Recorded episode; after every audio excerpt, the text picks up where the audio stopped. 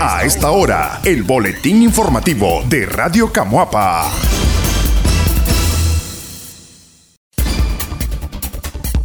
Casos de violación en mujeres adolescentes aún impacta a la sociedad. Uno de los casos más difíciles que atiende el programa de adolescentes embarazadas de Locar Luceros de Amanecer es la de una niña de 12 años que fue violentada por su padrastro. Hasta 2017, Nicaragua registraba 13.258 violaciones sexuales en los últimos 10 años, para un promedio anual de 1.325 y de casi 4 por día, según cifras del estatal Instituto de Medicina Legal. La responsable del programa de mujeres embarazadas del hogar, Carla Fernández, expresó que es lamentable que aún se produzcan estos casos y es una lástima que haya cierta impunidad, porque aunque el caso no se ocurrió en Camuapa, los familiares intentaron denunciarlo, pero no prosperó por el tema de la jurisdicción. Eh, bueno, el caso que más me ha impactado es de una joven que su padrastro la violó y quedó embarazada de él donde la mamá eh, no hizo caso omiso a lo que la hija, a lo que la embarazadita le dijo y pues ella pues eh, como pudo la adolescente se trasladó porque ella no es de aquí del municipio se trasladó para acá quiso poner eh, denuncia a la policía, una la familia de aquí de Camuapa de la adolescente la quiso apoyar, pero la acompañó. Sí, la acompañó y pues la policía le dijo pues que no le pertenecía, pues no se hizo nada y así se quedó expresó que el programa de embarazadas en los casos de violación son abordados de manera diferente, con terapias psicológicas más agresivas y atención inductiva. Además, trabajan el tema de manera integral con la familia para que sea más fácil la recuperación. Digamos, a ella y a las que otras que han presentado problemas parecidos o muchas veces violencia de género, eh, se les da lo que es atención psicológica, individualizada y también se les da grupal. Aquí en el hogar pues contamos con una psicóloga, igual vienen voluntarios que igual tienen estudios de psicología y pues con ellas pues se les logra dar el seguimiento a ella y así ellas pues, van mostrando una mejoría en su estado emocional, aunque claro, eh, uno puede decir van mejorando, pero ya tienen su, su momento de recordar cómo fue que pasó y pues eso es lo que ayudamos. En el 2020, 17 niñas y adolescentes fueron asesinadas con signos de violencia sexual por parte de hombres mayores de 21 años, y la mayoría de esos crímenes han quedado en la impunidad, según el Observatorio Católicas por el Derecho a Decidir. Para la psicóloga Aleida Ríos, es importante que este tipo de temas se hable de manera preventiva desde la sociedad con los jóvenes. Hablar de la cultura machista y sus consecuencias de no eliminar esas prácticas afirma que mientras el pensamiento social no cambie, lamentablemente continuarán estos casos. El Boletín Informativo. Oficializan nombramiento de nuevo párroco de la Medalla Milagrosa. Después de dos meses del fallecimiento del párroco de la Medalla Milagrosa, el padre Mario Jarquín, la diócesis de Granada ha nombrado oficialmente un nuevo sacerdote responsable de esa iglesia local camuapeña. Se espera que la toma de posesión se realice el próximo 27 de noviembre.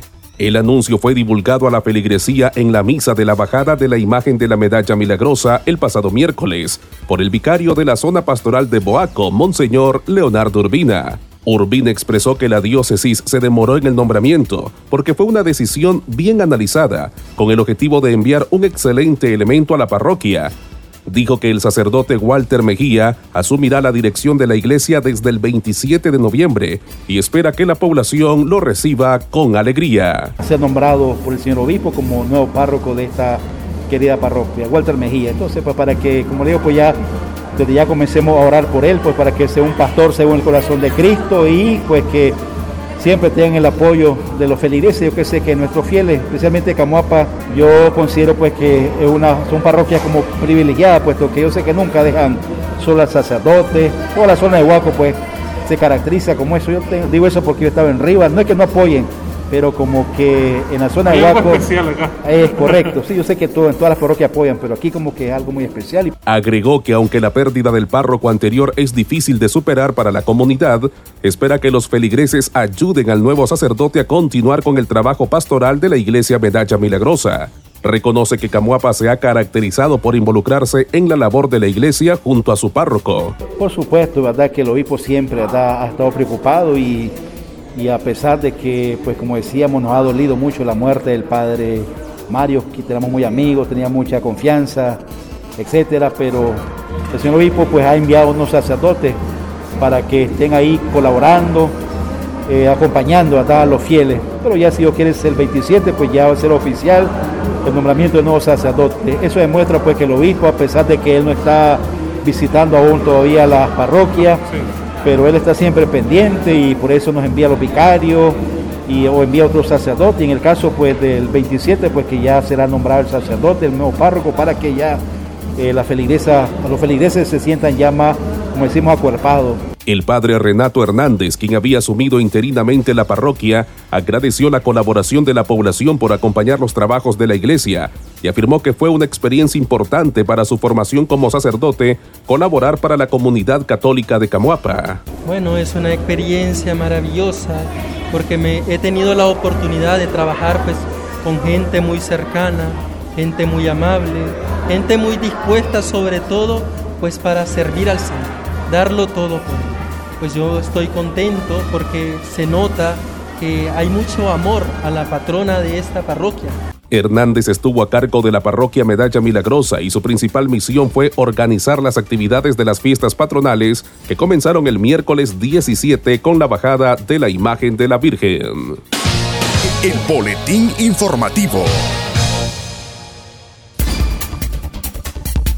Parroquia San Marcos en Boaco, en busca de recursos económicos para ventanas y puertas.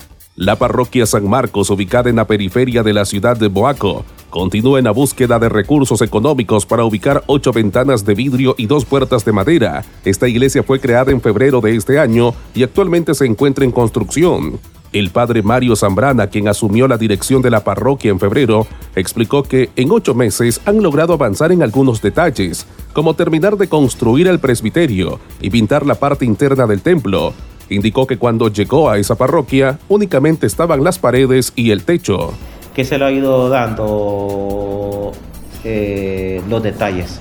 En el caso de los detalles, desde la cocina, ¿no? Entonces, está la cocina, pero no había nada.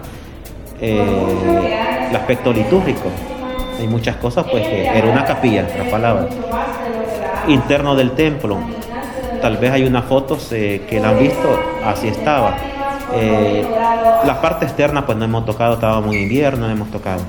Pero sí, se le ha ido dando detalles a la parte interna, a nivel pastoral, formar ministerio, que no es fácil eh, buscar delegados de la palabra. Hay unos delegados, pero están señores y la pandemia ha provocado muchos que se han alejado porque ya son personas mayores de edad en alto riesgo. Expresó que las mejoras al templo se han materializado gracias al apoyo de algunos benefactores de Boaco y Camuapa, así como de algunas actividades que se han realizado en esa iglesia como venta de alimentos y ropa comentó que la mayoría de los feligreses de esa parroquia son de escasos recursos. Primero, pues hay un equipo que antes de que se pusiera esta segunda ola de la pandemia, pues vendemos sopa, vendemos nacatamales, vendemos enchiladas. Eh, las comunidades dan un aportecito, son cuatro comunidades ahí, por lo menos 100 pesos al mes. Eh, vendemos ropa usada, hay una señora que nos manda, nos manda ropa de segunda mano, ahí logramos vender. Y personas de Huaco, una señora que se llama doña Cami Inser, pues ha tocado puerta y gracias a ella esa, esa, ayuda, pues ha ido eh, solventando esos gastos materiales de aquí del pueblo de Camapa, sabe muy bien que... En la página de Facebook Boaco y Turismo, dirigida por la señora Canmi Inser de Boaco, se ha promovido una campaña para colectar los fondos para las ventanas y puertas. Se estima que cada ventana de vidrio tiene un costo de 400 dólares. En la campaña digital explica que para cualquier contribución se podrán abocar con el padre Mario Zambrana o depositar en las cuentas bancarias ahí divulgadas. El boletín informativo. Novenario a la Concepción de María tendrá estricto protocolo para prevenir nuevo rebrote de la COVID-19 en Chontales y Río San Juan. El gobierno de Daniel Ortega y Rosario Morillo quiere aparentar que la pandemia de la COVID-19 ya es parte del pasado, al organizar en noviembre y diciembre diferentes actividades de concentración masiva de personas que las exponen al contagio de la mortal enfermedad. Sin embargo, el obispo de la diócesis de Huigalpa, Monseñor Marcial Humberto Guzmán Zaballos, anunció la implementación de un estricto protocolo para prevenir un nuevo rebrote durante la celebración del novenario de la Inmaculada Concepción de María en las parroquias de Chontales y Río San Juan. Todavía no estamos libres totalmente de la enfermedad de la COVID-19. Todavía no podemos realizar el novenario como en años anteriores a la pandemia. De verdad, no podemos hacer eso, porque hay personas que se están infestando y casualmente en estos días me informaban que unos amigos míos estaban ingresados en el hospital de Huigalpa, reveló el jerarca católico. Es doloroso saber que el COVID ha afectado a tanta gente limitándola físicamente y con la muerte de muchas personas ha dejado grandes vacíos en las familias. Por lo tanto, debemos de ser los primeros en ser responsables de cuidar la vida, y nuestra misión es cuidar la vida espiritual, dijo Monseñor Marcial. El obispo de Huigalpa aseguró que la celebración del novenario que inicia en esta zona el 29 de noviembre debe celebrarse en cada hogar y que se levante un altar para que cada familia viva el festejo de la concepción de María, además que compartan alimentos y los característicos paquetes de dulces y frutas. Este año, Monseñor Guzmán Zaballos expresó que el tradicional recorrido por los altares que se ubican en la avenida que conduce al Colegio San Francisco de Asís no se realizará, mientras las Eucaristías serán de forma virtual. El Boletín Informativo. Otra costosa obra en Masaya condenada al olvido. La millonaria infraestructura que invirtió la alcaldía de Masaya en el recién inaugurado Parque de Ferias de Monimbó, ubicado en la carretera hacia los pueblos en la salida de ese barrio indígena, al parecer va a quedar sin uso, tal y como pasó con el denominado Parque de Ferias Municipal construido en esa ciudad en el 2017 y que está abandonado. Ángela Pavón, pobladora de Masaya, indicó que no sabía que habían construido un parque de ferias en Monimbó, pero que de todas formas el lugar es poco indicado para visitarlo porque es largo, casi a la salida de la ciudad y en una zona de difícil acceso. Eso lo hicieron para ganar el voto de los masayas antes de las elecciones presidenciales y que la gente crea que el gobierno está haciendo obras de progreso, pero en realidad no veo cómo nos puede beneficiar ese local. Seguro unos cuantos son los beneficiarios. Aún no entendemos para qué se gastaron nuestros impuestos en ese parque, se pregunta. El comerciante Daniel López opina que hay otras prioridades, sobre todo considerando la emergencia sanitaria que vive el país, estos tiempos de emergencia sanitaria.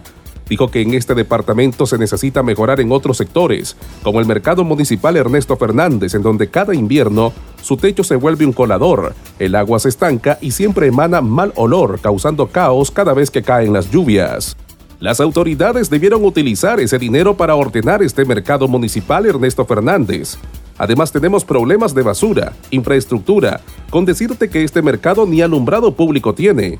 Los masayas no le vemos futuro a ese parque de ferias, ya que es como construirlo en un desierto, porque ahí casi no hay habitantes. Además, para llegar hasta ese punto, tenés que pagar taxi, que son 40 córdobas ida y vuelta, y no hay ni parqueo. Además, te expones a un peligro más que ahorita se ha desatado una robadera en la ciudad y no hay seguridad para nadie, subrayó López. Para el exconcejal opositor de Masaya, Sergio Rosales, esta millonaria obra no es más que el reflejo de la mala planificación de los personeros del gobierno, porque aunque quizás podría beneficiar a un determinado sector de la población, ya existe un parque de ferias ubicado de la Rotonda San Jerónimo, 500 metros al norte de la ciudad, que fue destinado para ese mismo fin de promover a la pequeña y mediana industria. La alcaldía municipal ejecutó la obra con una inversión mayor a los 8 millones 500 mil córdobas a fin de dinamizar el comercio, publicó el 19 digital el 18 de octubre del 2017. El parque de ferias municipal fue inaugurado por el alcalde Orlando Noguera, quien falleció a consecuencia de la pandemia del COVID-19 el 1 de junio del 2020 este lugar se va a convertir en un complejo de mucha integración, recreación y diversión de las familias, dijo tres años atrás el alcalde, pero esta promesa nunca se cumplió pues a la fecha los módulos están en abandono. Creo que esta alcaldía debería de enfocarse mejor en darle vida a la otra infraestructura que ya está completada y no andar vendiendo ilusiones en otro sector porque es como derrochar el dinero y mal administrarlo. Si ya se construyó un parque de ferias que busquen cómo darle vida y poner transporte para esa zona, para promoverlo y no construir otro. Ese dinero del parque de Monimbo se pudo invertir en reparación de calles y caminos rurales que están destruidos, pero desgraciadamente en Nicaragua se han perdido las consultas populares y los cabildos porque se han convertido en mitines políticos. Lastimosamente las alcaldías de Nicaragua han perdido autonomía porque ahora la agenda de trabajo se las imponen y así no hay una verdadera consulta con el pueblo, expresó el ex concejal. Este fue el boletín informativo de Radio Camuapa.